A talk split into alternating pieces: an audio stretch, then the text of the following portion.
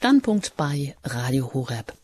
Mein Name ist Anjuta Engert und ich begrüße Sie zu unserem Thema heute. Wir laden Sie ein, sich mit uns gemeinsam an die Wüstenväter anzunähern. Heute geht es darum, um den Wüstenvater als Lehrer und als Schüler. Roh, kantig und knorrig mögen sie manchen erscheinen, die Wüstenväter und auch die Wüstenmütter. Diese Vorläufer des christlichen Mönchtums schufen im dritten und vierten Jahrhundert in Ägypten eine ganz neue spirituelle Strömung. In der Zurückgezogenheit einer eigentlich lebensbedrohlichen Umgebung, nämlich der Wüste. Ja, vielleicht erscheinen sie unheimlich und faszinierend zugleich und sie suchten die radikale Nähe zu Christus. Und bis heute gelten sie mit ihrer unausschöpflichen Lebensweisheit auch als spirituelle Lehrmeister. Wie sie nun auch für uns, ich sage jetzt mal, Seelenbegleiter werden können, das betrachten wir jetzt heute hier im Standpunkt mit dem erfahrenen Psychiater und Psychotherapeuten Dr. Godehard Stadtmüller. Heute geht es um einen Wüstenvater, der in der Begegnung mit seinem Schüler wächst und so selbst wieder zum Schüler wird. Herzlich willkommen, Herr Dr. Stadtmüller. Sie sind direkt zugeschaltet aus dem Studio in Balderschwang. Einen wunderschönen guten Abend an Sie. Ja, das wünsche ich Ihnen auch. Guten Abend. Sie sind ja auch ein, ja, ich sage mal, ein Kenner, ein Experte der Wüstenväter und gestalten seit Jahren immer wieder auch Sendungen hier bei Radio Horeb über die Weisheit der Wüstenväter.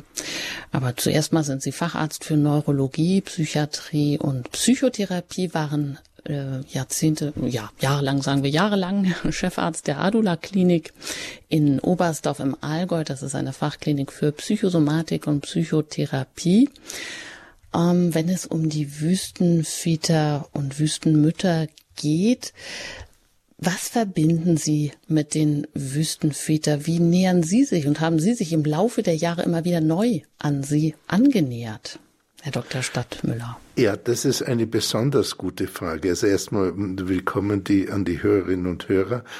Ähm, ich habe diese Ausgabe von den sogenannten Lehrsprüchen oder Apophthegmata der Wüstenväter angeguckt, kann man das irgendwie systematisch sichten oder geschichtlich. Und ähm, dann ist mir nach, glaube ich, nach zwei Jahren, äh, habe ich gesagt, ich gucke jetzt einfach, was die nächste Sendung ist. Ich schlage jetzt einfach auf. Und das hat mir dann überhaupt nicht gepasst, dieses Apophthegma. Und ich habe gedacht, dann nehme ich ein anderes. Und das andere hat mir aber auch nicht gepasst. Und dann bin ich auf die Idee gekommen, ich nehme das, worauf mein Blick fällt. Und das ist die Art, wie tatsächlich auch die Wüstenväter mit diesen Sprüchen umgegangen sind. Diese Sprüche sind ja, oder diese Begebenheiten sind ja nur auf uns gekommen, nicht weil irgendjemand sie aufgeschrieben hat, sondern weil sie über sehr lange Zeit, wahrscheinlich über einige Jahrhunderte, mündlich tradiert wurden und sie wurden in einem Kontext tradiert, überliefert, wo entscheidend war, was nützt dieser Ausspruch. Alles andere ist wie die Kiesel im Rhein oder in der Donau weggefallen. Wir haben nur noch die ganz wertvollen Dinge und das, als ich das verstanden habe, habe ich gesagt, gut, jetzt nehme ich das, auf das mein Blick fällt, tolle lege und äh, dann muss ich versuchen, das zu verstehen. Und das hat mir sehr viel äh, genützt. Also eine Verdichtung von ja, einem Spruch, einem Lehrspruch oder einer Weisheit, ein Apophthegma, also ein lehr lehrreicher Ausspruch oder wie Sie es bezeichnen, das eigentlich wie so ein Extrakt ist, also ganz verdichtet und als sie dahinter gekommen sind, dass genau das eigentlich auch wirklich bereinigt von allem, äh, was da vielleicht stört, dass, äh, dass es um diese wirklich nur Kurzformel geht, sagen sie, ja, das hat ihnen weitergeholfen oder auch einen Zugang verschafft zu diesen Wüstenvätern. Wenn wir heute uns mit ihnen beschäftigen, was müssen wir denn vor Voraussetzungen mitbringen? Ich meine, wir, wir, leben in einer Zeit, in der wir ganz von vielen Sinneseindrücken immer geprägt sind. Viel strömt auf uns ein. Und vieles steht natürlich diesem Lebensstil der Wüstenväter völlig entgegen. Aber haben wir dennoch irgendwo einen Türspalt, den wir öffnen können, um irgendwie auch diese, in diese Lebenswirklichkeit hineinzukommen?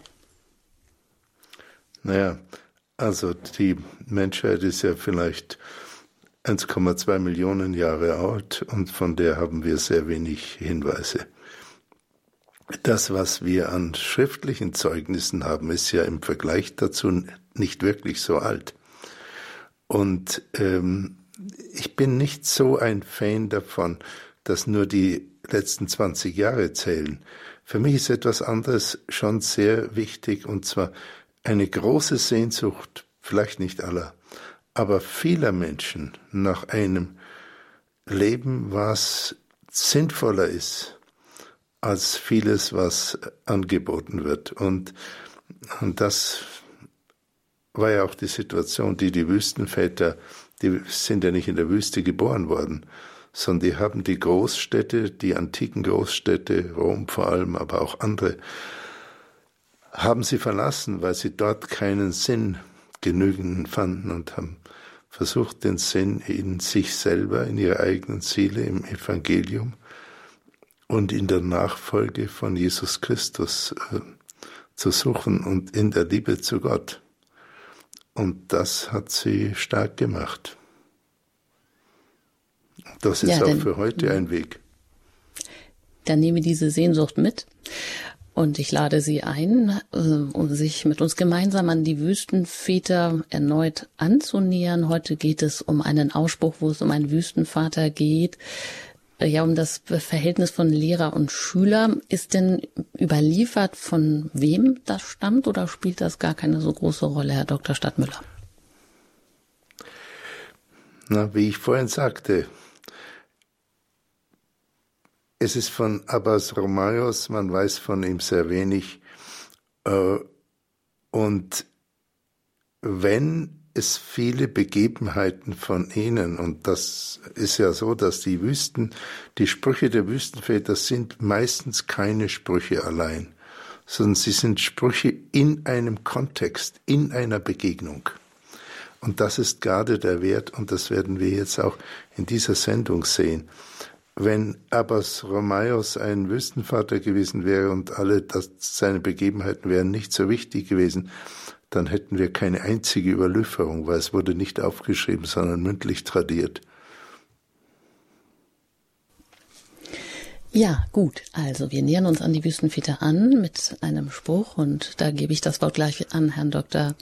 Godehard Stadtmüller. Er bringt uns das heute nahe und Sie, die Sie uns zuhören, Sie haben die Möglichkeit im Anschluss sich auch mit Ihren Fragen, mit Ihren Erfahrungen vielleicht auch hier in der Sendung dann zu Wort zu melden. Und die Hörernummer gebe ich an dieser Stelle schon mal durch und dann im Verlauf der Sendung natürlich auch noch. Das ist die bekannte Hörernummer, die 089 517 008 008. So, jetzt aber erstmal Dr. Stadtmüller über die, der Wüstenvater als Lehrer und Schüler. Ja, vielen Dank für die freundlichen äh, Worte und die aufklärenden Fragen und Betrachtungen von Ihnen, liebe Hörerinnen und liebe Hörer, sehr herzlich auch von meiner Seite willkommen zu dieser erneuten Annäherung an die Wüstenväter. Nach einer Pause haben wir diese Sendung wieder aufgenommen. Es ist jetzt die 43. Sendung. In den Sendungen wollen wir nicht in erster Linie einen geschichtlichen Abriss geben oder eine systematische Einordnung, auch nicht einen dogmatischen Zusammenhang auffächern oder ein spirituelles Lehrgebäude. Geniale Lehrgebäude, also geradezu Kathedralen der geistigen Durchdringung der philosophischen und theologischen Systeme gab es und gibt es durch die ganze Kirchengeschichte. Soweit ich sehe, haben sich die Wüstenväter nicht zuerst um Glaubenssysteme gekümmert. Ihr Weg war das Evangelium und das Leben Christi. Und Jesus Christus würde man auch nicht sagen, dass er ein Lehrgebäude errichtet hat. Soweit ich sehe, hat er nicht gesagt, ich habe die Wahrheit, sondern vielmehr sagte er, ich bin der Weg, die Wahrheit und das Leben. Das ist ein sehr wesentlicher Unterschied. In seinem Leben können wir, soweit es uns gegeben ist, die Wahrheit erkennen.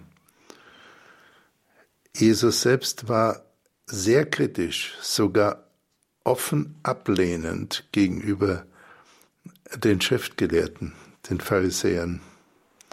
Mehrfach hat er sie angegangen und ihnen heftige Worte entgegengeworfen. Ihr Heuchler,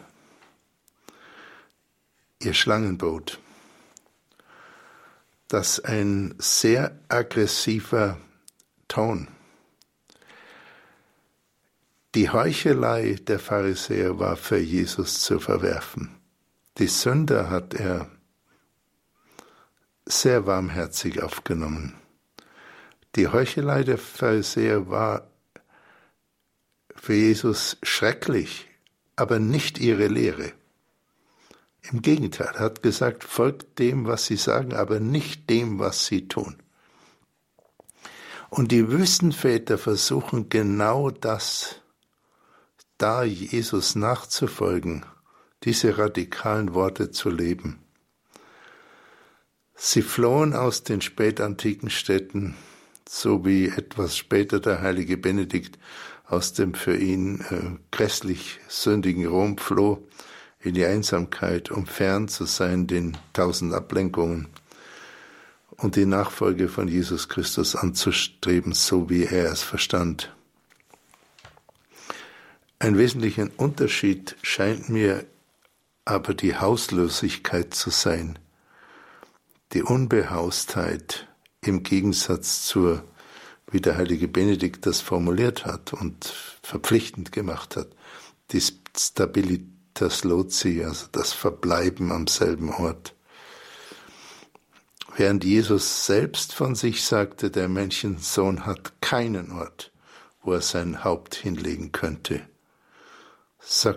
hat der heilige Benedikt die herumschweifen, auf sich allein gestellten Wandermönche als einen Fehlweg angesehen und im Gegensatz für seine Mönche zusätzlich zu den klassischen Geboten von Armut, Keuschheit und Gehorsam verpflichtend die Stabilitas Loci, das Verbleiben an einem Ort in einem Kloster, ähm, angeordnet. Und diese beiden Gruppen von Mönchen, der Eremit, der allein lebt, und der auf der anderen Seite in einer Gemeinschaft lebende Mönch, der Zönobit, haben sich offenbar schon früh in der Geschichte der Kirche entwickelt.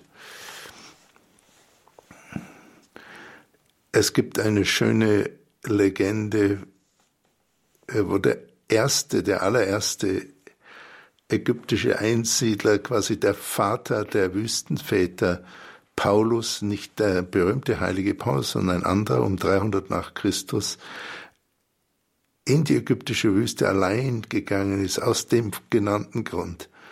Und Antonius der Große, der Wüstenvater Antonius, den alle kennen,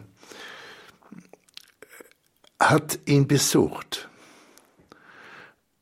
Und Paulus der Einstedler lebte so karg und hatte nur einen Schurz aus Palmblättern und einen Schädel zum Meditieren. Und die Legende sagt, dass ein Rabe jeden Tag kam, als äh, um ihm ein Brot zu bringen. Und an dem Tag, als Antonius der Große den heiligen Paulus, den Eremiten, besuchte, erzählt die Legende, brachte der Rabe zwei Brote. Das ist äh, eine Aussage, dass es den eremitischen Teil gibt und auch den zynobitischen und beides sind sehr, sehr wertvoll.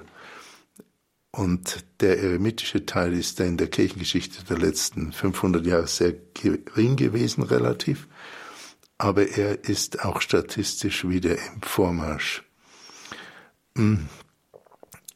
Wer kunstgeschichtlich interessiert ist, Sie haben diese Darstellung von Paulus dem Eremiten, wie ihm Antonius begegnet und wie der Rabe mit den zwei Broten kommt. Ein fantastisches Bild von Matthias Grönewald auf einer Tafel des Isenheimer Altars. Also wer das mal sehen kann, oder Sie finden es natürlich auch im Internet. Aber das Original ist in Colmar. Das lohnt sich sehr. Die Wüstenväter lebten anfangs als Eremiten später zum Teil in verschiedenen Formen der Gemeinschaft, aber auch als Einsiedler waren sie nicht ganz allein. Es kamen Priester zu ihnen oder waren in ihrer Nähe, wodurch sie die Sakramente empfangen konnten, da gab es kein Abweichen davon.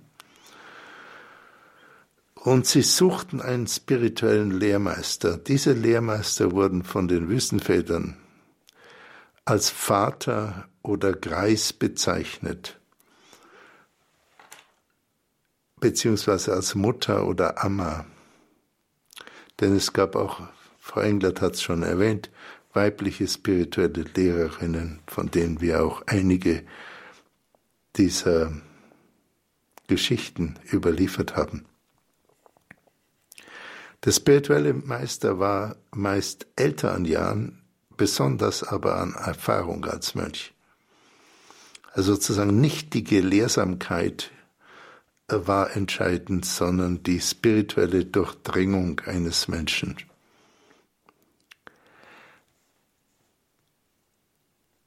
Was war genau wichtig für einen Mann in dieser Situation oder eine Frau, die ihn oder sie zum Meister machen? Oder anders ausgedrückt, wer ist denn ein wahrer spiritueller Lehrer, eine spirituelle Lehrerin, die von Jesus Christus nicht als Heuchler getadelt würde? Ich darf nochmal darauf zurückkommen. Jesus war ja so liebevoll, zum Beispiel äh, mit der Ehebrecherin. Wie liebevoll und freundlich hat er sie behandelt. Die Wucherer, die Zöllner. Und wen hat er eigentlich hart angegangen? Das waren hauptsächlich die Heuchler. Das war für ihn ein Grauen. Und natürlich die, die den Kleinen, also den Kindern etwas Schlimmes antun. Das hat er auch gegeißelt. Und sind wir bei den Wüstenvätern natürlich in gewisser Weise, wenn Sie mir das erlauben, liebe Hörerinnen, liebe Hörer, gut aufgehoben weil eins der großen Bestreben der Wüstenväter war, nicht zu heucheln, sondern das Evangelium zu leben und zu wissen, ich bin nicht perfekt. Wie mir mal ein Einsiedler sagte in Italien, ogni giorno di nuovo, jeden Tag neu versuchen. Und diese Frage, was macht jemand zum Meister der Spiritualität, die beantwortet unser kurzes, aber wie ich finde, inhaltsreiches Apophthegma, was wir für heute ausgesucht haben. Ich lese es Ihnen mal zur Gänze vor und dann gucken wir uns die einzelnen Sätze an.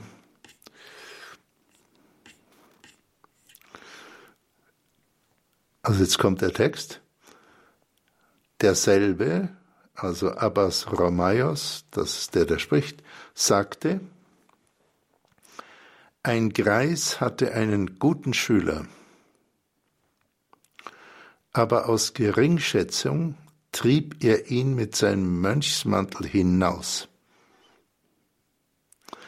Der Bruder aber blieb draußen sitzen.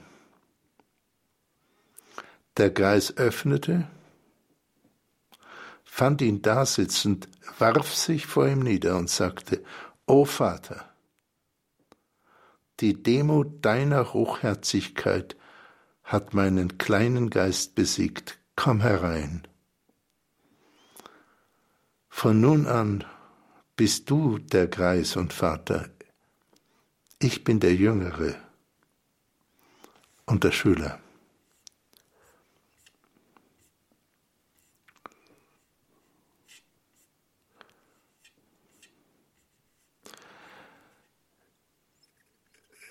Ich lese mal die ersten, äh, die ersten Sätze. Ein Greis hatte einen guten Schüler. Dieser Satz, der scheint so wie eine Einleitung äh, zu sein. Ne? Abbas Romeo sagte das und dann geht es einfach weiter, die eigentliche Geschichte und so kann man das auch verstehen. Äh, wir werden später nochmal darüber nachdenken dürfen, ob nicht dieser scheinbar einfache Satz Abbas Romeos erzählte Doppelpunkt. Super einfacher Satz.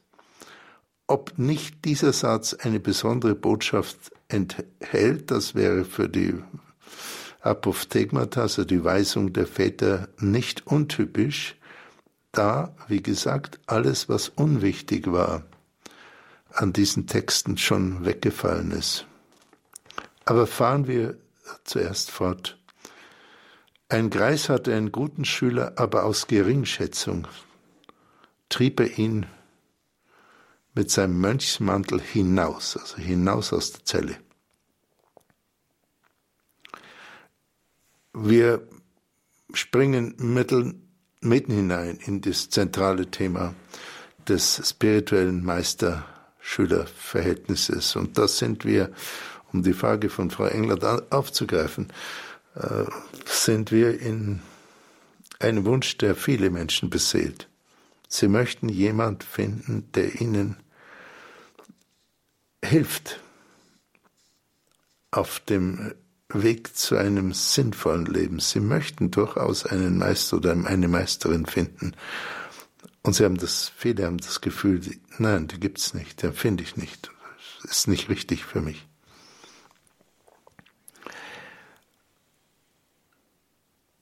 Für die Wüstenväter ist ganz typisch, sie lernen von einem Meister.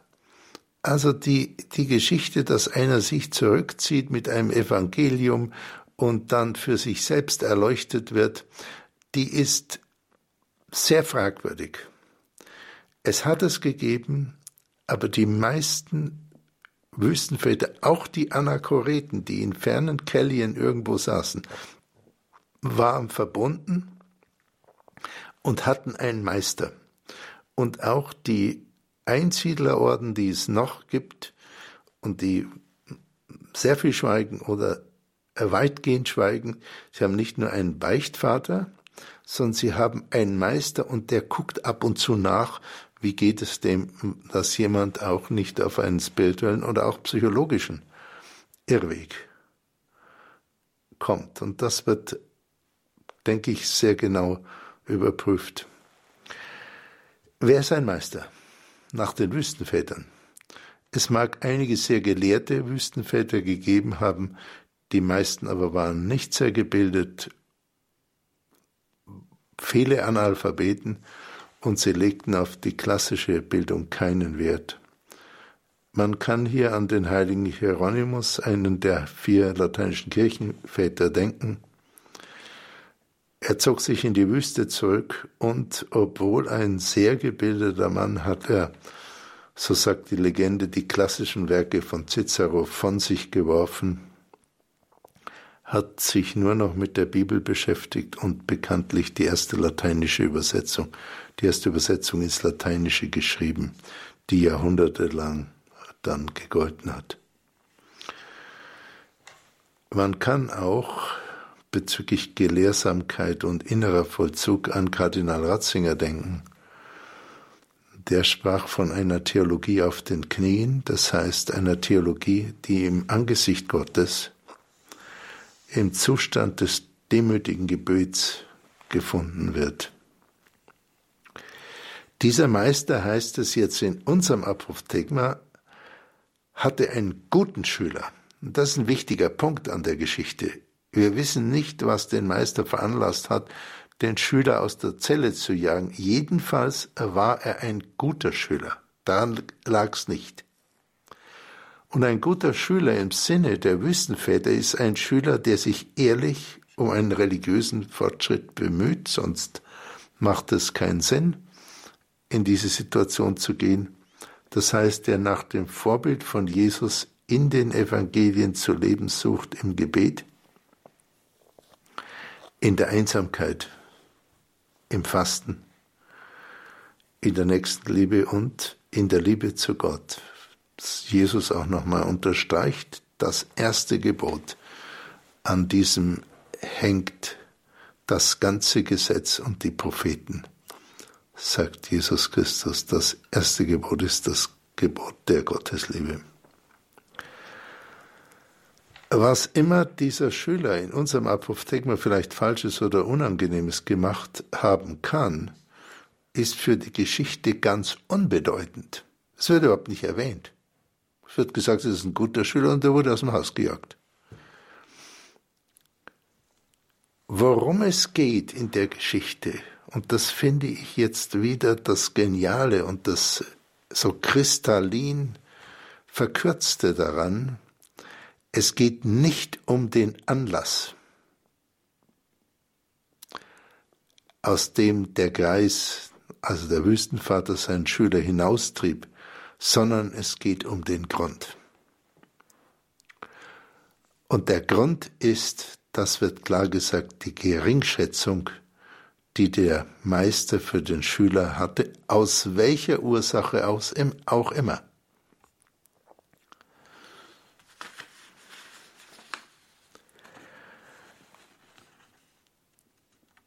Äh, als ich den Text wieder las, dachte ich, ist es nicht bei mir oft so, dass der Grund, aus dem ich eine Person, eine Gruppe, eine Meinung kritisiere, eigentlich gar nicht der Grund ist, sondern nur der Anlass. Aber der eigentlich Grund ist die Geringschätzung. Man schätzt einfach gering und dann findet man auch einen Anlass dafür. Und verwechselt, das wäre sozusagen ein Mangel an Unterscheidung der Geister im Inneren, und verwechselt den Anlass mit dem Grund. Lassen Sie uns einen Moment dabei bleiben. Geringschätzung, was ist das eigentlich? Ein zu geringer Respekt auf einen anderen, auf eine ganze Gruppe, ein Volk? herabschauen, es für geringer halten, als man sich selbst hält oder im religiösen Bereich jemand für geringer halten, als man meint, er sei in den Augen Gottes, weniger heilig und so weiter. Betrachten wir die beiden Aspekte. Erstens, jemand für geringer halten, als man selbst meint zu sein. Das kann man sehen als eine Verletzung der Nächstenliebe, denn es heißt, liebe deinen Nächsten wie dich selbst, also in gleichem Maß. So wie du dich selbst liebst, liebe den anderen eine hohe Forderung, eine schwere Forderung. Aber das ist das Gebot, was schon im Alten Testament gab und was Jesus dann sehr, sehr stark unterstrichen hat und gleichrangig neben das Gebot der Gottesliebe gestellt hat. Man kann sich fragen, wie, ja, ist es nicht unrealistisch, hier Wüstenvater und, und so weiter, wie können wir dann normalen, was immer das sein mag, normalen Leben umgehen, wie können wir dann überhaupt jemanden oder eine Handlung kritisch sehen oder tadeln? Müssen wir das nicht. Die Antwort darauf kann sein, ohne Geringschätzung. Man kann vielleicht eine Handlung tadeln müssen, wenn man diese Aufgabe zum Beispiel als ein Vorgesetzter hat. Aber man kann gleichzeitig dabei den Menschen hochschätzen. Und zum anderen scheint mir, ist es in nicht wenigen Kontexten eine Sucht, eine innere oder auch eine nach außen gelebte Sucht, häufig viele Menschen zu tadeln und damit viel Zeit zu verbringen. Tratsch. Viele Menschen gehen einfach ins Wirtshaus oder sie treffen sich hauptsächlich, um über andere zu tratschen. Und 60 Prozent, 80 Prozent davon, von der inneren Haltung, ist Geringschätzung. Und häufig ist die Ursache die Geringschätzung, also der Wunsch, andere als gering anzusehen und schlecht über sie zu reden oder zu denken. Die Illusion ist dabei nicht selten, als würde man schlecht über jemand reden aus einem bestimmten Anlass. Dabei ist es häufig der Anlass nicht der Grund, sondern der Grund ist die Geringschätzung. Und das ist hier sehr deutlich in dem Apophthegma ein Hinweis. Warum tut das dann ein Mensch oder viele Menschen? Fast immer aus Hochmut. Man möchte selber Mehrwert sein, besser, schöner, klüger, moralisch hochstehender, religiöser und so weiter und so weiter als der andere. Und Hochmut, Stolz ist eben eine Missachtung der Nächstenliebe.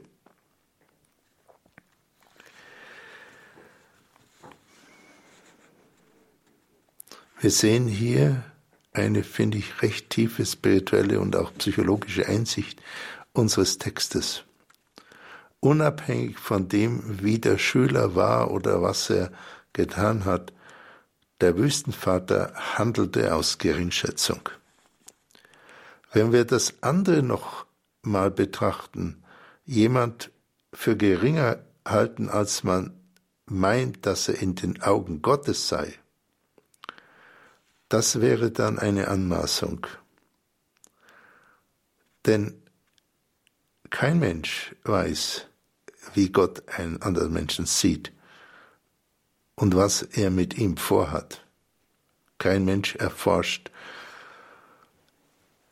mit dem alttestamentlichen Wort zu sprechen, die Herzen der anderen Menschen. Und eine derartige Geringschätzung im religiösen Bereich würde auch verkennen. Eine zentrale Aussage des Christentums, nämlich dass wir alle Kinder Gottes sind und in dieser Hinsicht sind wir alle außerordentlich wertvoll. Und in dieser Hinsicht stimmt der Satz, der oft ja nicht stimmt, wir sind die Brüder und Schwestern. Wir sind so verschieden, aber in ganz wenigen Dingen sind wir ähnlich. Und ein wesentlicher Punkt der Ähnlichkeit oder der Gleichheit ist die Gotteskindschaft. Und deshalb ist auch an diesem Punkt die Geringschätzung fehlerhaft.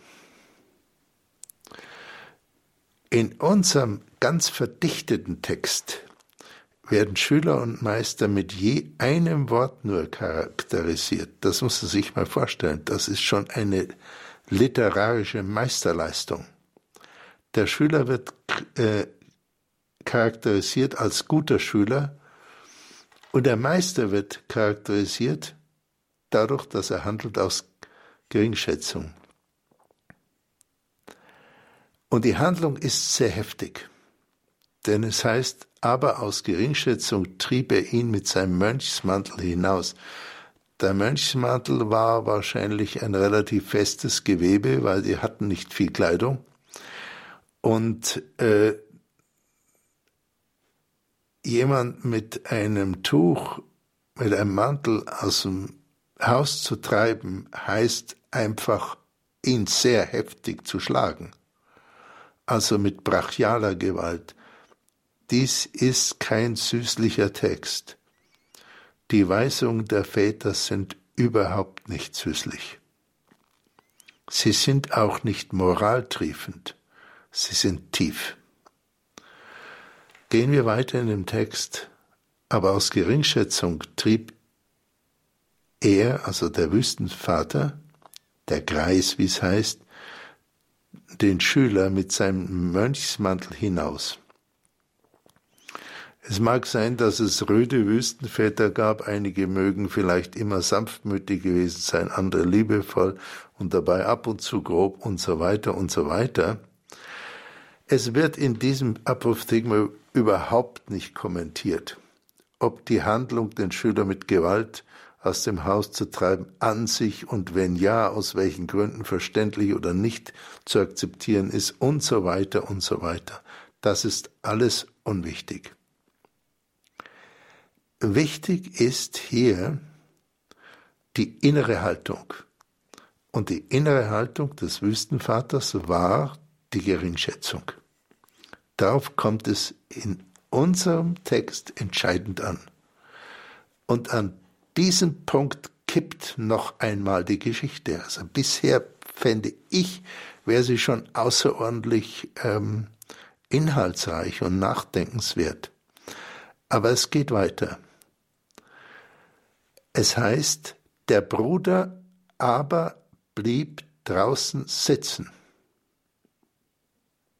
Vorher hieß er der Schüler. Jetzt wird er als Bruder bezeichnet.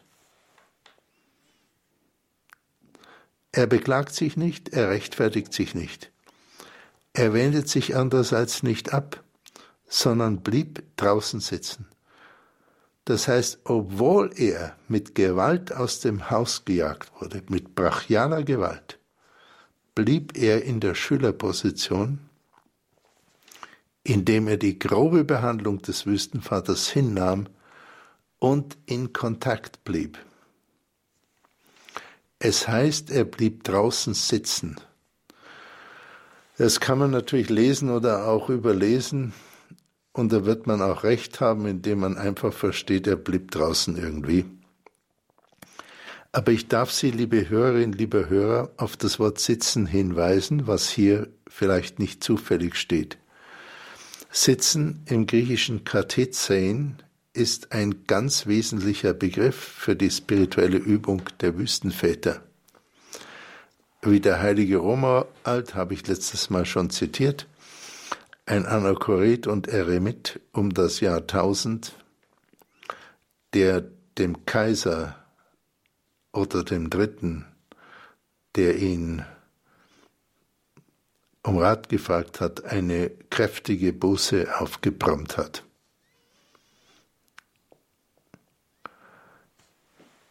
Der heilige Romat, verankert in der Tradition der Wüstenväter, schreibt in seiner kleinen Regel, die können Sie irgendwo mal googeln, die ist, das sind nur ein paar Sätze. Er beginnt damit, sede in cella, quasi in paradiso. Sitze in der Zelle wie im Paradies. Da haben Sie das Katizein, das Sitzen. Das Sitzen in der Ruhe, also Katizein, und die Ruhe Hesychia sind zentral, sind die kontemplative Übung der Wüstenväter. Und wenn wir den Text genau nehmen, und das lohnt sich bei einem Apophthegma, bei einer Weisung der Wüstenväter, dann steht hier nicht umsonst, dass der Bruder draußen sitzen blieb. In der Sprechweise der Wüstenväter kann man das lesen.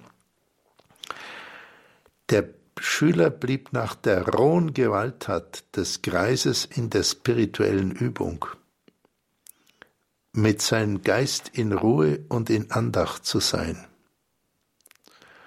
Und es scheint mir auch kein Zufall, dass der Schüler in diesem Satz als Bruder bezeichnet wird.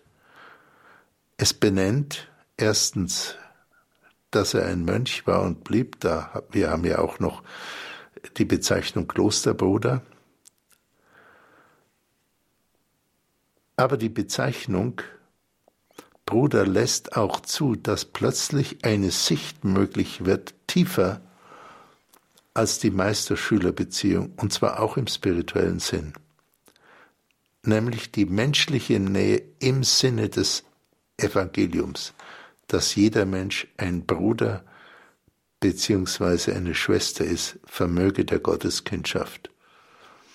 Damit rückt der Schüler aus der Meisterschülerposition eher in die Bruderposition, weil er gleich wie der Wüstenvater ein Kind Gottes ist.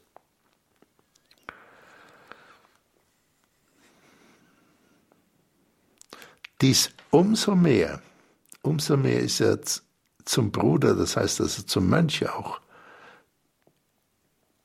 geworden oder ist es geblieben, als er unveränderlich seinen Weg als Mönch treu blieb und sitzend, man darf vergessen, in der Herzensruhe verblieb. Das allein ist schon außerordentlich heroisch und dramatisch und ich finde lehrreich. Aber jetzt kippt die Situation erneut. Es heißt,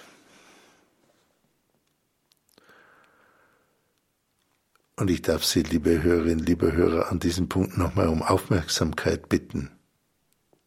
Das ist wirklich unglaublich. Es heißt, der Greis öffnete, fand ihn dasitzen und warf sich vor ihm nieder. Es scheint so zu sein, dass der Greis, also der Wüstenvater, nicht sofort nachgesehen hat, wie es dem Schüler geht. Irgendwann öffnete er die Tür und fand den Schüler, also den Bruder, eben da sitzen. Der macht keinen Spaziergang, er schreit nicht, er beklappt sich nicht, er flieht nicht, er ähm, macht keine großen Worte, er sitzt einfach da. Vielleicht war der Mönchsvater verblüfft, den Schüler vorzufinden, nachdem er ihn aus dem Haus gejagt hat. Vielleicht hat er seine grobe Behandlung bereut, jedenfalls reagiert er außerordentlich rasch und heftig. Und deshalb ist es wahrscheinlich auch überliefert, wegen der Eindeutigkeit und der Heftigkeit. Er werft sich vor ihm nieder eine der höchsten Gesten der Unterwerfung und Hochachtung, die Menschen je gemacht haben und bis heute tun. Diese Geste, sich vor jemand niederzuwerfen oder hinzulegen, gab es in vielen Kulturen. Früher hat man sich vor dem Kaiser eventuell niedergeworfen, um Gnade zu erflehen. Wenn ein Herzog gekämpft hat mit einem anderen Herzog, um die Königswürde und er ist unterlegen, dann ist er erstmal in Bann gefallen und dann gab es ein Ritual, persönlich zu dem Kaiser hinzugehen, ohne Waffen natürlich, und sich niederzuwerfen und um Gnade zu flehen. Heute wirft sich ein Kandidat vor der Priesterweihe oder vor der Bischofsweihe flach auf den Boden das passiert eigentlich nicht mehr, sondern sie legen sich auf den Boden, das richtig sich zu Boden hinwerfen, das sieht man dann weniger. Bei den Hindus, bei den Buddhisten gibt es die Form der Verehrung durch Prostration, wie das heißt, also sich hinlegen, beziehungsweise es gibt ähm, immer noch Menschen, die einen Pilger, Pilgerweg nicht auf einer Straße oder auf einem Weg, sondern über ein steiniges Gelände zurücklegen, indem sie sich zu Boden werfen, wieder aufstehen, äh, dort wo der Kopf war, sich hinstellen und wieder äh, zu Boden werfen. Ich habe das selber in Transhimalaya gesehen und das ist unglaublich, eine unglaubliche Form der Hochachtung und der Unterwerfung. Ich weiß nicht, ob es das heute noch sehr stark gibt, dass jemand sich vor Gott hinwirft aus Verehrung. Mag sein. Wahrscheinlich selten von Johannes Paul dem Großen ist es überliefert. Der Greis, der Wüstenvater jedenfalls, tat es. Er kehrt in einer Sekunde das Meister-Schüler-Verhältnis um. Und er tut es körperlich und er tut es mit Worten. Er werft sich zu Boden und er sagt, er redet den anderen an mit Vater. Keine großen Begründungen, keine Entschuldigungen, kein Fragen, sondern er macht klare Kante. Er redet den, den Schüler aus der liegenden Position der Unterwerfung an mit O Vater, die Demut deiner Hochherzigkeit hat meinen kleinen Geist bewegt. komm herein. Und dann befestigt der Wüstenvater die Umkehrung. Von nun an, sagt er, bist du der Greis und Vater. Und ich bin der Jüngere und der Schüler.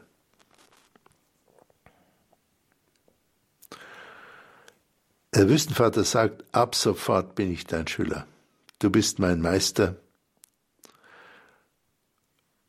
Weshalb tut er das? Es ist wieder vollkommen klar geschrieben. Die Begründung sagt der Wüstenvater selbst, die Demut deiner Hochherzigkeit hat meinen kleinen Geist besiegt. Lassen Sie uns einen Moment dabei noch bleiben. Der Wüstenvater ist wieder klar und eindeutig. Und er ist sehr nahe am Evangelium, ganz nah, ganz, ganz nah. Er ist nahe an Jesus Christus. Wer sich erhöht, wird erniedrigt, und wer sich erniedrigt, wird erhöht werden. Beziehungsweise die Ersten werden die Letzten sein.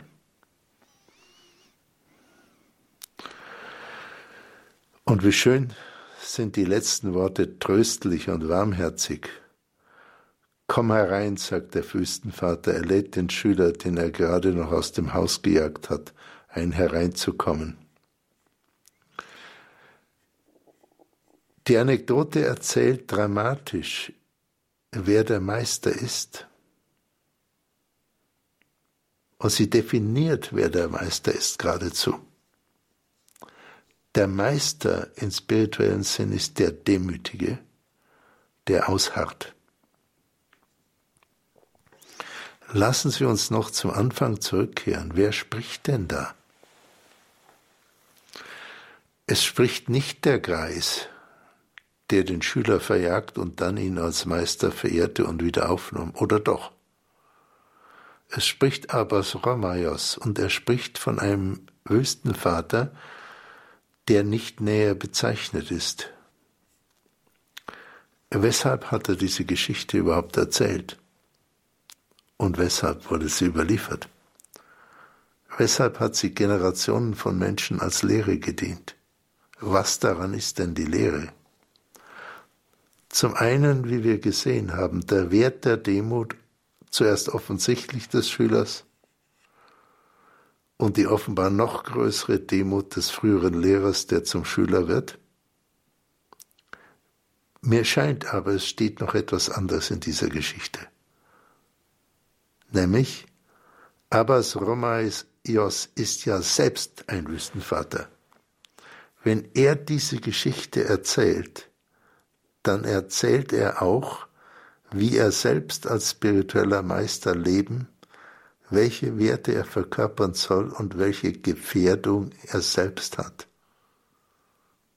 Und das sagt die Geschichte ganz eindeutig. Die Gefährdung ist die Geringschätzung anderer. Der Wert, den der Meister verkörpern soll, ist Demut. Und darüber hinaus die Fähigkeit, einen Fehler einzugestehen und in ein Übermaß der Demut selbst zu gehen in dem der Meister zum Schüler wird, wird er der eigentliche Meister.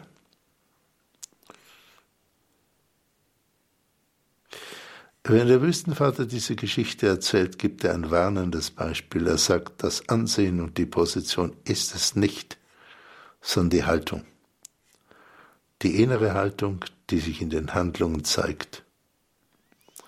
Aber Romaios sagt in gewisser Weise, daran könnt ihr mich messen, ob ich geringschätzig bin oder demütig. Persönlich bin ich den Wüstenvätern sehr dankbar und auch dem Radio Horeb, weil ich in den Vorbereitungen auf die Sendung mich mit einer solchen Weisung so sehr beschäftigen kann, wie ich es sonst kaum täte. Und ein Gedanke kam mir noch beim Nachsinnen.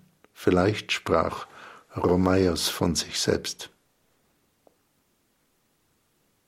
Hat er einmal so gehandelt? Spricht er von einer Wahrheit seines Lebens? Das geht aus dem Apophthegma nicht hervor. Wenn ja, würde der Wüstenvater hier seine eigene Schwäche, die Notwendigkeit und Möglichkeit zu bereuen und sich zu ändern aussprechen.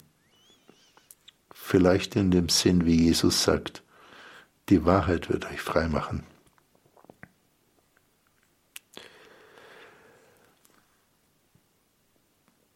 Der Geist warf sich vor dem früheren Schüler nieder und sagt, O Vater, die Demut deiner Hochherzigkeit hat meinen kleinen Geist besiegt. Die Hochherzigkeit macht den Geist groß, die Engherzigkeit macht ihn klein. Man könnte fast von einer Erkenntnistheorie der Wüstenväter sprechen, wie die innere Haltung die Erkenntnis begründet. Hören wir noch einmal die letzten tröstlichen Worte unseres Textes. Komm herein. Von nun an bist du der Greis und Vater. Ich bin der Jüngere und der Schüler. Ich danke Ihnen für die Aufmerksamkeit. Vielen Dank, Dr. Godehard Stadtmüller. Heute hier im Standpunkt bei Radio Horeb aus Balderschwang zugeschaltet über die Wüstenväter, Annäherung an die Wüstenväter. Heute am Beispiel einer Weisung eines Apophthegmas der Wüstenväter über das Lehrer-Schüler-Verhältnis, wie der Meister selber wieder zum Schüler geworden ist und was daran wichtig ist. Sie haben jetzt die Möglichkeit, sich vielleicht auch mit Ihren Fragen, die sich so ergeben haben, auch gerne hier in der Sendung zu beteiligen. Sie erreichen uns unter der 089 517 0080 08. Wenn Sie außerhalb von Deutschland anrufen, dann wählen Sie zuerst die 0049 und dann 89517 008 008. Ja, vielleicht mit der Frage auch, was macht einen guten Lehrmeister aus? Einen spirituellen Begleiter, einen geistlichen Begleiter, den wir auch oft im Leben suchen und welchen Stellenwert hat auch die Geringschätzung oft auch so im Verhalten? Um das geht es ja hier. Rufen Sie gerne an, vielleicht lassen Sie das ein oder andere noch ein bisschen nachklingen bei einer Musik, dann geht es hier weiter im Standpunkt bei Radio Horeb.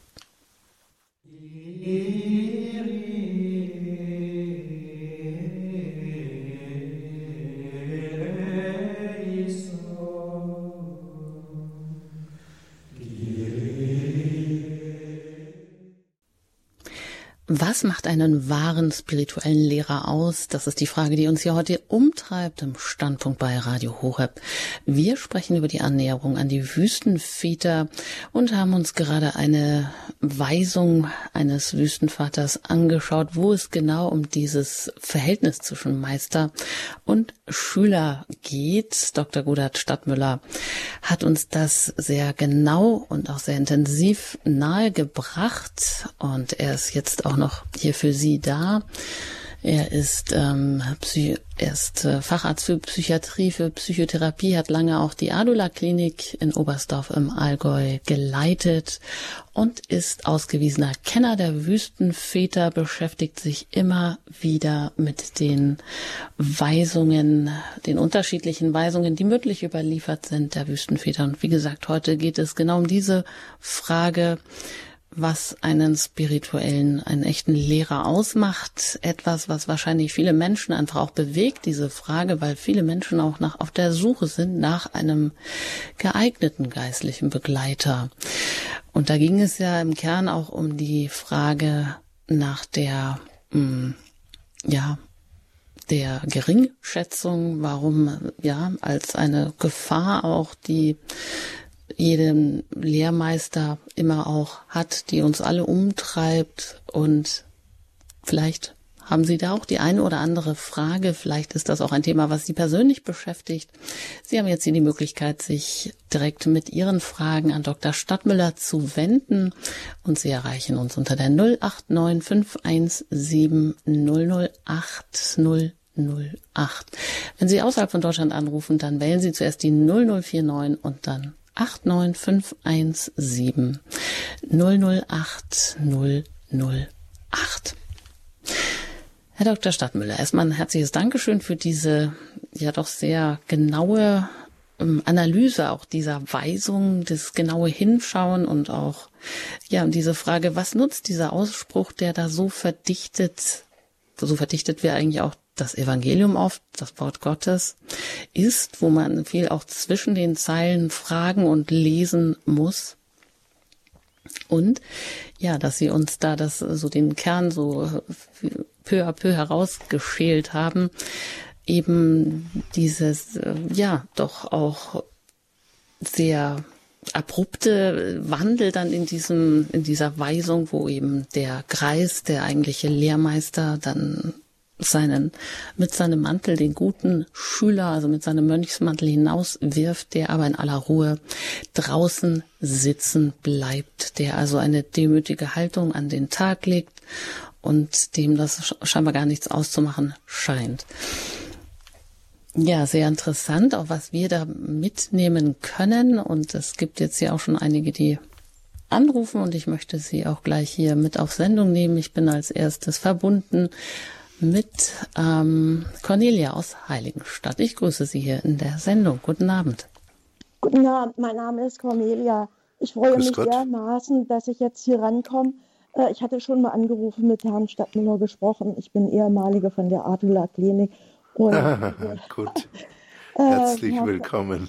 Vielen Dank. Herr Stadtmüller, dieses äh, Abrufstigmata, ähm, das hat mich jetzt unheimlich beeindruckt in dem Sinn, weil ich lebe ja nun seit dieser Zeit äh, im Zwölf-Schritte-Programm und äh, speziell dieser zwölfte Schritt, nachdem wir durch diese Schritte ein inneres Erwachen erlebt hatten, versuchen wir diese Botschaft weiterzugeben. Ich versuche mhm. es jetzt seitdem das so zu leben. Und ich erlebe Menschen, die so am Boden zerstört sind und kann daran wachsen. Äh, da, da habe ich mich wiedergefunden in dieser Lehrer-Schüler-Situation. Und mhm. äh, bei jedem, bei jeder Begegnung war es mir äh, ähm, ein, ein, ein Wachstumsprozess oder Wachstumsinhalt, äh, das dann auch demütig, äh, so wie das in dem Schrei auf dem Schreibtisch von Bill und Bob lag, diese Demut auszuüben, das ist ja ein Weg, ein so ein, ein, ein, ein grandioser Weg, der so viel ähm, Demut verlangt an jedem Tag, mhm. dass ich mich sozusagen unterwerfe. Äh, für mhm. mich ist es also so unglaublich, was mir das hilft, immer wieder, wenn ich in diese Begegnungen gehe mhm. mit Menschen, die so hilflos mhm. im Leben sind und trotzdem, dass ich mich wieder als Schüler finde, immer wieder. Ich bin so mhm. dankbar. Vielen Dank fürs Zuhören. Ja, das ist ein tolles Zeugnis. Äh, ich finde das ganz, ganz beeindruckend. Äh, nur eine Bemerkung dazu. Wir müssen nicht auf einen Meister warten. Jeder Mensch kann der Meister für uns sein, weil jeder Mensch ist uns in mindestens einem Punkt überlegen, wie Emerson sagte, und das ist genau der Punkt, an dem ich von ihm lernen kann. Und das Lernen ist so, wie Sie, Sie das sagen. Selber demütig werden, dann entsteht dies, was im Apophthegma hieß, die Hochherzigkeit, die Hochherzigkeit, die die Erkenntnis erhöht. Vielen Dank und alles Gute. Ach ja, vielen Dank. Dankeschön für Ihren Anruf und für Ihre Bestätigung aus Ihrem Leben heraus. Alles Gute Ihnen. Und weiter geht es nach Landau. Da bin ich mit Irene verbunden. Ich grüße Sie hier im Standpunkt bei Radio Horeb. Guten Abend. Ja, mit der Irene, die sehr glücklich ist und sehr alt ist und Herzlich willkommen. als ein großes Erlebnis, eine direkte Liebesgabe von Jesus betrachtet, die sich hm, so verbunden weiß und so glücklich im Dialog sein darf und jetzt wie einen Gruß vom Himmel dazu bekommen hat und die Vorfreude auf diesen Himmel hat das nur gesteigert. Vergelt's Gott. Ich bin sehr dankbar. Und machen Sie öfter solche Beiträge. Ich glaube, viele Menschen hungern danach. Es war köstlich. Vielen Dank. Vergelt's Gott. Ja, das ist liebenswürdig. Ich danke Ihnen. Und ich wünsche Ihnen das Beste von Herzen. Dankeschön. Ihnen auch. Sehr schön, danke. Danke für Ihren Anruf. Alles Gute Ihnen nach Landau. Und weiter geht es noch nach Neuss. Da bin ich mit Herrn Schröttke verbunden. Ich grüße Sie hier. Ja, guten Abend. Guten Abend. Einen herzlichen Dank. Grüß Wollte Gott. ich auch sagen, Herr Dr. Steidmüller, ich habe schon vor 15 oder 17 Jahren gerne Ihre Sendung gehört, äh, ja. weil ich mich selber, als ich aus einem kleinen Seminar rausgegangen bin, nicht mit Wüstenvätern auseinandergesetzt habe, aber das in der spirituellen Tiefe nicht erfassen konnte. Wo ich äh, dran hängen war dann auch dieses, dass man also können Sie etwas, etwas näher ins Mikrofon sprechen so, oder ins ja. Telefon? Das ist die Benedikt dann gefordert. Ja, jetzt ist sehr gut, sehr gut. Haben die Wüstenväter ja in dem Sinne dann ja auch gefördert. Es wurde ja dann, ich glaube unter einem Pachomias oder so, gesagt, dass sie äh, im Grunde genommen in ihrem Orte bleiben sollten und einem, einem Handwerk, und dieses, dieses Weben von, von Matten und so äh, ausüben können, sozusagen die Klarheit des Geistes, die äh, auch mit fördert. Ja. Das war eine Sache, die mich mit erfasst hat. Ich bin ja Handwerker in dem Sinne. Und als die Deutschen mal noch ein, ein kulturschaffendes Volk waren, haben sie das vieles Jahr in Sinnsprüche gesetzt. Und das ist dabei eingefallen. Zwei von. Das eine ist dieses ähm, Geselle ist, wer was kann. Meister ist, wer was ersandt. Lehrer, das ist jemand diese Bereitschaft, also offen zu bleiben zum, zum Lernen und zum, zum ja. Lernen. Und das ja. andere ist dieses, äh, ich glaube von Herder war das, glücklich ist der Löwensieger, glücklicher der Weltbezwinger, am glücklichsten, wer sich selbst bezwingt. Diese, der sich selbst bezwingt? Wir verstehen Sie schlecht, Herr Schröttke. Machen Sie es. Herr Schröttke, wenn Sie äh, wieder mehr ins Mikrofon sprechen, ja, dann verstehen wir ja. Sie gut. Aber vielleicht sind hier Schwankungen, das weiß ich nicht. Ich meinem, Nein, jetzt ist es wieder gut. Gut. Ähm, dieses sich selbst bezwingen, das ist ja, das ist ja das, was, was, was der, dieser geistliche Meister dann ja im Grunde genommen zeigt. Denn wir haben ja auch in der Sprache das übernommen, einen Habitus haben im Grunde genommen also sich äh, quasi mit seinem Deckmäntelchen da vorstellen. Mhm. Und die echte Größe ist dieses, das sozusagen dann auch dem abgeben zu können. Das mhm. fand ich sehr bemerkenswert. Sie haben ja alles so, so gut erläutert. Und, und für mich war es ja, ich habe es eigentlich nicht ausgehalten. Ich hatte aber auch keine spirituelle Begleitung in dem Sinne in den alten Jahrzehnten, in den unterschiedlichen mhm. Lebenswegen. Das ja. tut mir wirklich gut, das nochmal wieder so zu hören. Ich denke, Benedikt ja. hat das sogar genommen, denn die Abtswahl und so zeigt ja im Grunde genommen, dass man dann auch wieder einordnen muss innerhalb des, des Systems. Und da, wo die Äbte ihre Herrschaft missbraucht haben, sind die Orden ja kaputt gegangen. Mhm. Unter anderem, kann man mal so sagen. Also ich wollte ja. Ihnen herzlichen Dankeschön sagen. Ja, danke. Das war jetzt äh, sehr inhaltsreich. Ähm, ja, vielleicht nur zu einem Punkt, nur zu zwei Punkten, das kann man natürlich nur unterstreichen. Das ist von vielen Philosophen und ähm, auch in vielen Disziplinen ähm, gesagt worden, dass wer sich selber bezwingt, der ist stark. Wer andere bezwingt, ist kräftig, sagt Lao Tse. Und im Christentum ist es natürlich ganz heftig, von Jesus Christus jedenfalls. Ne? Äh, wer sich erniedrigt, der wird erhöht werden. Das ist so eindeutig. Ja. Und wir haben es ja bei der ersten Hörerin, die sich gemeldet hat, haben wir es ist super gehört. Ne? Sie, in jedem Moment gewinnt sie, wo sie das tut. Man glaubt es nicht, aber es ist eben keine hierarchische Geschichte, sondern es ist eine Geschichte der Haltung. Und äh, danke für Ihren Beitrag, der das jetzt unterstrichen hat. Ja, vielen Dank. Ja, weiter geht es hier im Standpunkt heute über die Annäherung an die Wüstenväter. Wir sprechen um das Verhältnis zwischen Meister und Lehrer, um die Demut, um das, um die Umkehrung dieses Verhältnisses. Jemand, der sich gering schätzt und der das beherrscht und sich damit selber bezwingt. Ja, was er damit erreichen kann. Hochherzigkeit oder eigentlich kann er damit ja, sich selber erniedrigen und damit auch der Liebe den Weg bahnen, etwas, was wir im Austausch viel mehr bräuchten. Sie können uns erreichen unter der 089 517 008 008, wenn Sie Fragen haben oder wenn Sie selber Erfahrungen mitgeben wollen, was eigentlich einen wahren spirituellen Lehrer ausmacht oder wo Sie das im Leben selber auch immer erfahren, wenn Sie ja, mit Geringschätzung oder mit Demut anderen gegenüber treten. Da geht's weiter jetzt nach ähm, Baden. Da bin ich, Bühl bei Baden-Baden, bin ich verbunden mit Frau Wilhelm. Ich grüße Sie hier im Standpunkt. Guten Abend. Guten Abend. Grüß Gott. Ich habe eine Frage.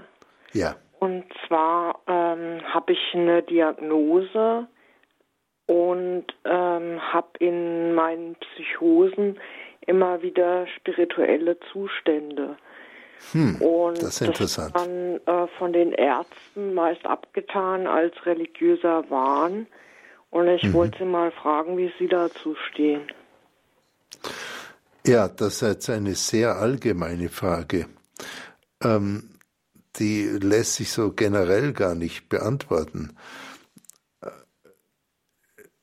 So wie es Verfolgungswahn gibt oder Beeinträchtigungswahn oder Größenwahn oder Erniedrigungswahn oder sogar nihilistischen Wahn, gar nicht mehr da zu sein, nicht zu existieren und so weiter, gibt es auch äh, religiösen Wahn. Wie kann man jetzt äh, eine, eine religiöse Eingebung oder einen plötzlichen Einfall oder auch eine stark werdende Überzeugung von einem Wahn unterscheiden. Äh, Karl Jaspers hat den Wahn definiert als ein, hat gesagt, der Wahn ist eine private und privative Überzeugung. Privat heißt, er bezieht nur einen Menschen und privativ heißt, er trennt einen von den anderen. Also wenn eine Überzeugung uns oder jemanden trennt von der Realität, die die anderen Menschen auch haben, äh, dann ist das natürlich äh, sozusagen für die Kommunikation und für das zwischenmenschliche Dasein schwierig. Das heißt aber nicht, dass der Inhalt von dem, was jemand empfindet, äh, dann per se äh, falsch sein muss. Ne? Sie können trotzdem weiter ein, ein religiöser Mensch sein. Ne? Ähm, ich, darf ich Ihnen eine Anekdote erzählen? Mhm. Und zwar eine berühmte Anekdote von dem heiligen Philipp Neri. Heilige Philipp Neri war gleich äh, äh, lebte zugleich in Rom wie der heilige Ignatius und beide wurden am gleichen Tag heilig gesprochen, habe ich neulich von einem Freund von mir gehört. Und sie waren aber völlig unterschiedlicher Meinung. Ne? Heilige sind manchmal sehr unterschiedlicher Meinung. Das ist ja auch tröstlich. Äh, der heilige Philipp Neri sagte, er, wenn er eine Entscheidung zu fällen hat, dann folgt er genau den Vorgaben von Ignatius und dann macht er das Gegenteil von dem. Okay, Philipp Neri war berühmt in Rom, weil er so ein guter Seelenführer war und weil er dauernd humorvoll war. Und die Anekdote ist folgende, die hat auch Goethe äh, sehr beeindruckt. Äh, eines Tages in irgendeinem dieser spirituellen Klöster, dieser beschaulichen Orden, gab es eine Nonne, die hat ähm, Eingebung von der Gottesmutter gehabt und, und die, die Oberin sagte, ich weiß nicht, was mit ihr ist und ähm, was soll man da machen? Und die, ähm, die Kurie hat dann den heiligen Philipp, Philipp Neri hingeschickt und ähm, er soll sich mal mit der Nonne beschäftigen. Philipp Neri ist rausgegangen über die Felder bis zu dem Kloster und es hat geregnet und er ist ähm, da durch den Regen gestapft, war etwas verschlammt die Felder und kam einigermaßen verdreckt an dem Kloster an und hat gesagt, er möchte diese Nonne sprechen. Die Oberin hat gesagt, nein, das können Sie nicht. Also Gottes Willen, Sie sind ein Mann. Außerdem, wie schauen Sie aus? Und dann hat er sich ausgewiesen, dass er diesen Auftrag hat und dann musste die Oberin natürlich nachgeben. Und dann kam diese Nonne und die war so ganz ätherisch, hu, hu, hu und so weiter. Ne, und ähm, dann hat er ihr den Stiefel, den verdreckten Stiefel hingestreckt und hat äh, gesagt, ziehen Sie mir den Stiefel aus, bitte. Und die Nonne ist erschrocken und hat das Weite gesucht und Philipp Neri hat sich auf der Sohle umgedreht und ist zurückgegangen und hat gesagt, sie ist nicht heilig. Und das ist die Geschichte.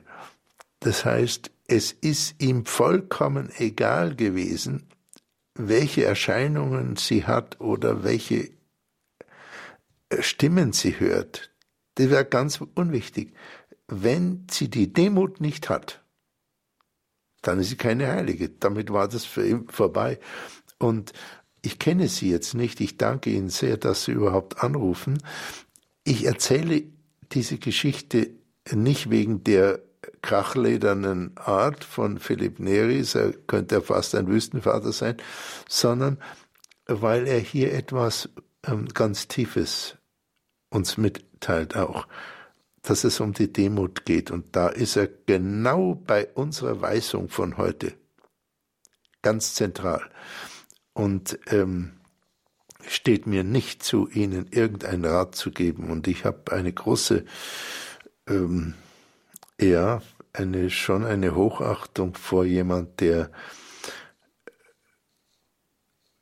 Psychosen erlebt hat. Ich habe mich sehr damit beschäftigt, über lange Zeit an der Universität in Essen und dann in Freiburg, mit diesen Krankheiten und mit den Menschen vor allem.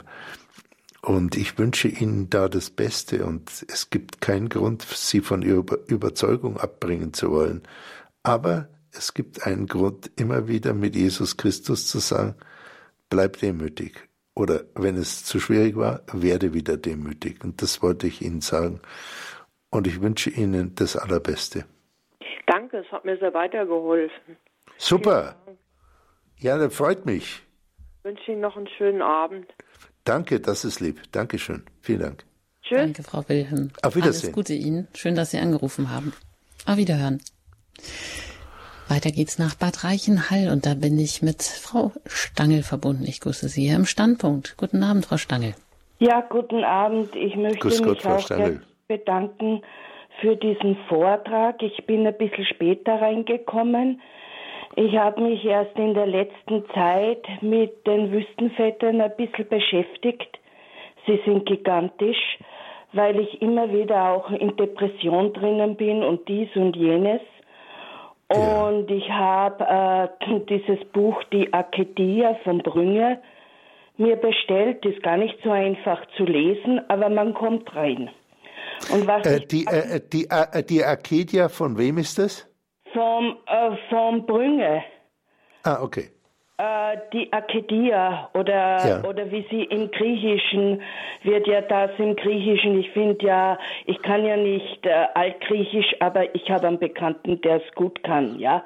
Ja. Und Arcadia, man spricht so aus. Ja. mit dem Griechischen, aber es ist gigantisch, wenn man sowas in Original lesen darf, ja. Jawohl. Rande bemerkt. Und was ich sagen wollte, auch dieses, was Sie gesagt haben, also die Wüstenväter haben wirklich eine Demut und Sanftmut, das rüberzubringen, teilweise auch eine Härte, aber Ja, teilweise auch eine Härte, das stimmt. ja. Ja. aber es tut gut. Es tut gut weh.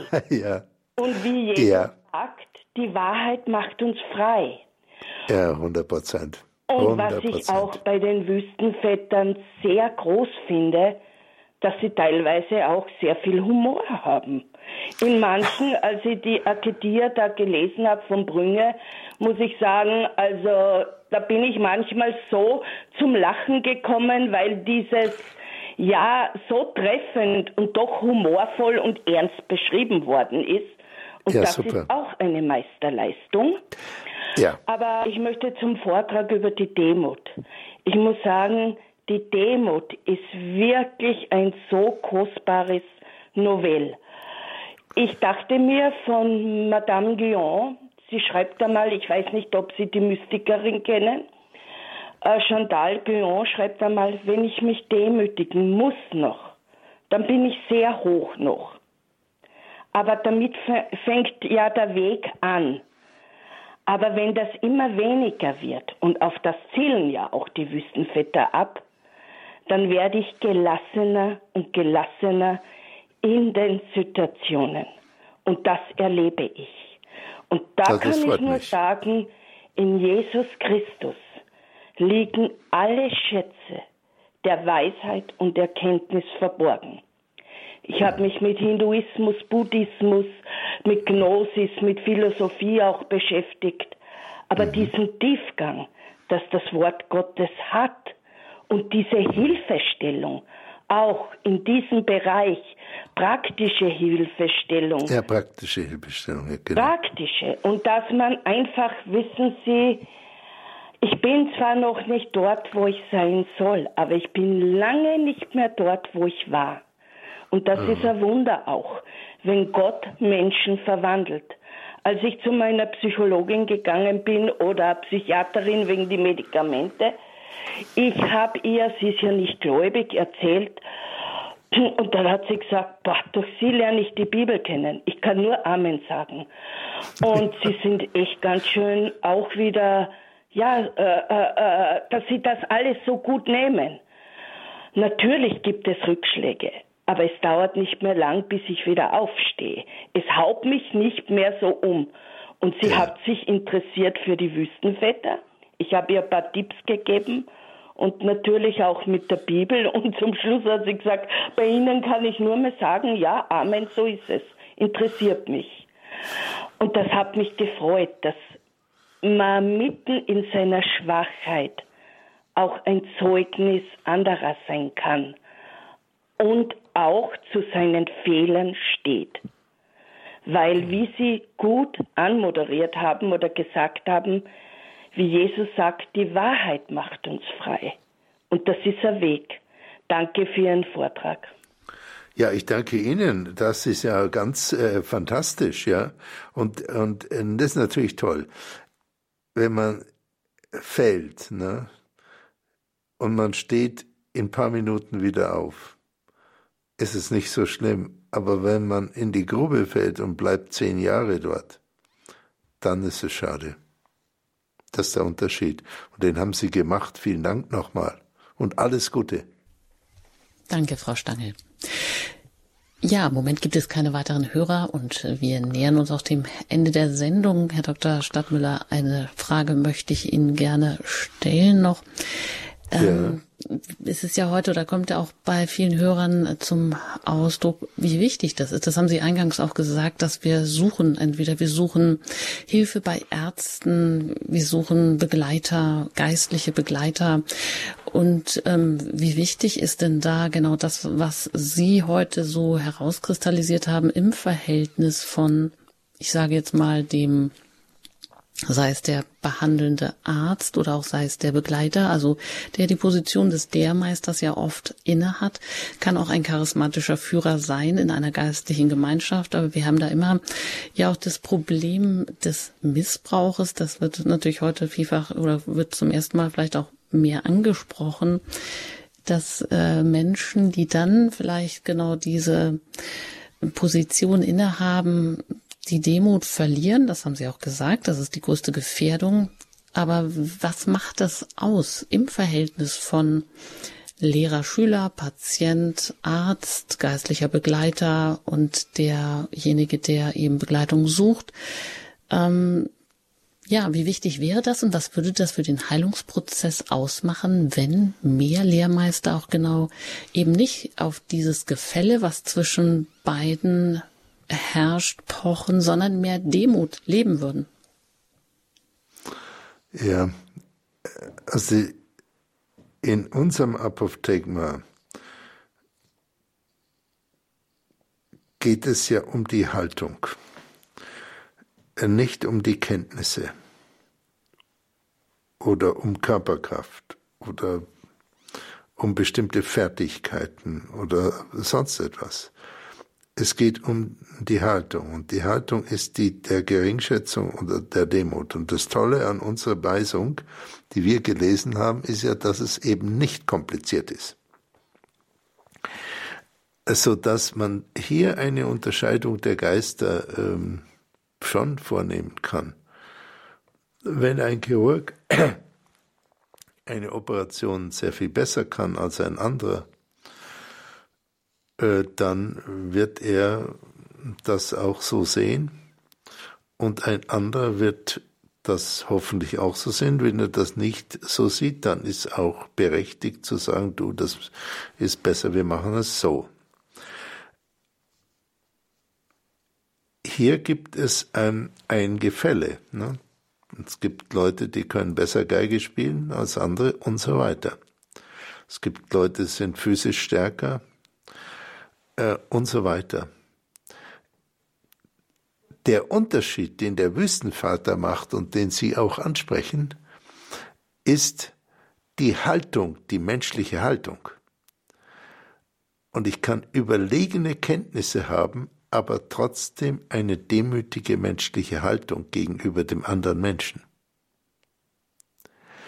Und das hatte der Wüstenvater nicht, als er den guten Schüler, wie es hieß, aus dem, aus dem Haus jagte, und zwar indem er ihn schlug mit dem Mantel. Das hat der Schüler aber behalten, als er da saß, und das hat der Wüstenvater wieder sich bekehrt, indem er sich sogar hinwarf vor den anderen in Demut. Und gesagt hat, du kannst mir jetzt etwas beibringen, was ich nicht habe. Du hast es mir schon beigebracht, weil es ganz wörtlich heißt, die Demut deiner Hochherzigkeit. Also Demut ist nicht eine es depressiv auf dem Bauch liegen, sondern das, die Demut ist eine Haltung der Hochherzigkeit hat meinen kleinen Geist besiegt. Das ist genau perfekt beschrieben. Und diese Hochherzigkeit im Umgang mit, mit anderen Menschen, die sehr zu wünschen, wenn ich, wenn Sie mir noch erlauben, einen einzigen persönlichen Satz zu sagen. Ich glaube, dass Respekt zwischen den Menschen abnimmt, zumindest in unserem Land, in Deutschland, hat deutlich abgenommen. Und äh, da diese mangelnde Respekt, den sehr viele Gruppen erfahren, der, der macht äh, sie unglücklich und lässt sie auch aufbegehren. Ne? Äh, einige der Worte sind nicht so toll, ne? wie zum Beispiel, wir möchten die Menschen abholen, da wo sie sind. Das klingt sehr arrogant. Wir müssen ihnen die Welt erklären. Das klingt extrem arrogant in meinen Ohren. Da ist eine Haltung dahinter, die äh, ist nicht so wüstenvatergemäß, wenn ich es mal so sagen darf. Da wäre äh, zu wünschen, dass es weniger Geringschätzung gibt. Hm.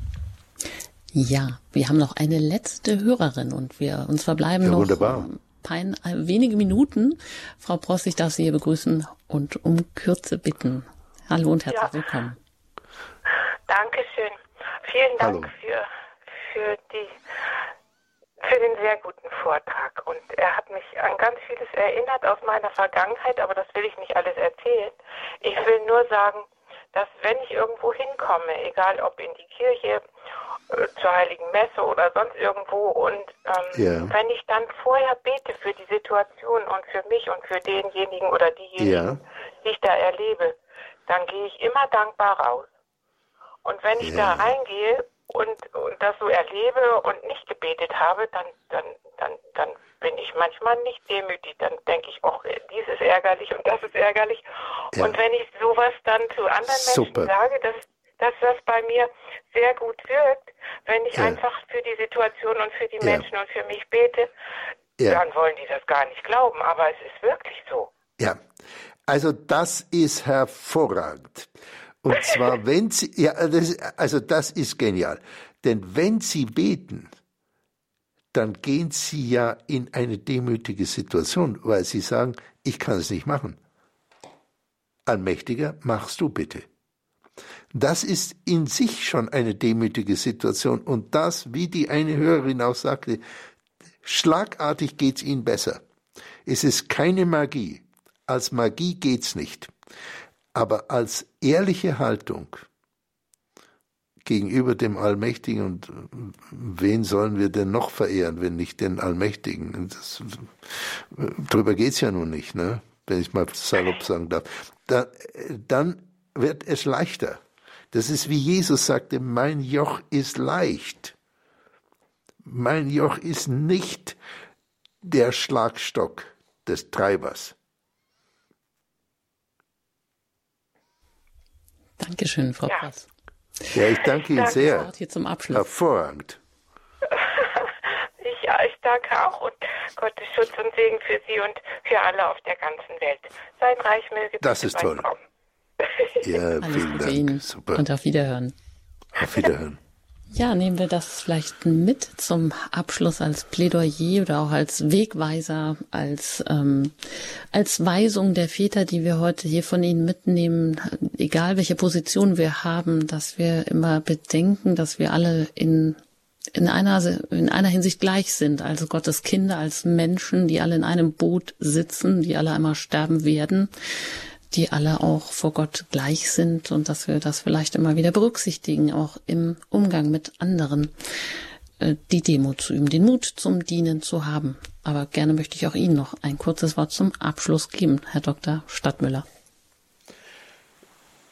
Ja, ich kann mich da nicht über die Wüstenväter erheben. Ich danke Ihnen für die ähm, angenehme Moderation und die angenehme Kommunikation im Vorfeld. Und ich möchte Ihnen, liebe Hörerinnen, liebe Hörer, sehr danken. Und zwar nicht nur denen, denen auch sehr, die sich gemeldet haben, aber auch denen, die sich jetzt nicht gemeldet haben, für die Aufmerksamkeit. Und es gibt immer wieder einen Nachhall in, in einzelnen Seelen und manchmal hört sich jemand nach zwei Jahren, sagt, ich habe damals diese Sendung gehört. Ich wünsche Ihnen allen von Herzen das Beste und wie die Lehrer letzte Hörerin sagte, uh, may peace prevail. Möge Frieden bleiben. Das ist, äh, glaube ich, ein wichtiger Punkt. Und der Friede beginnt im inneren Herzen, das glaube ich schon. Alles Gute Ihnen. Ein ganz herzliches Dankeschön an Sie, Dr. Godhard Stadtmüller, dass Sie auch sich auf den Weg gemacht haben, ins Studio nach Balderschwang gekommen sind und hier auch so intensiv uns die Wüstenväter diesen einen Wüstenvater oder in dieser einen Weisung nahegebracht haben, eben im Verhältnis zwischen Lehrer und Schüler, dass sich dann in dieser Begegnung umkehrt, wegen eigentlich auch der Demut, die er, dieser Lehrer dann in dem Moment wahrnimmt und hat, dass wir das mitnehmen, auf den Weg nehmen. Alles Gute Ihnen und gerne auch auf Wiederhören, Herr Dr. Stadtmüller. Alles Gute, Ihnen auch alles Gute.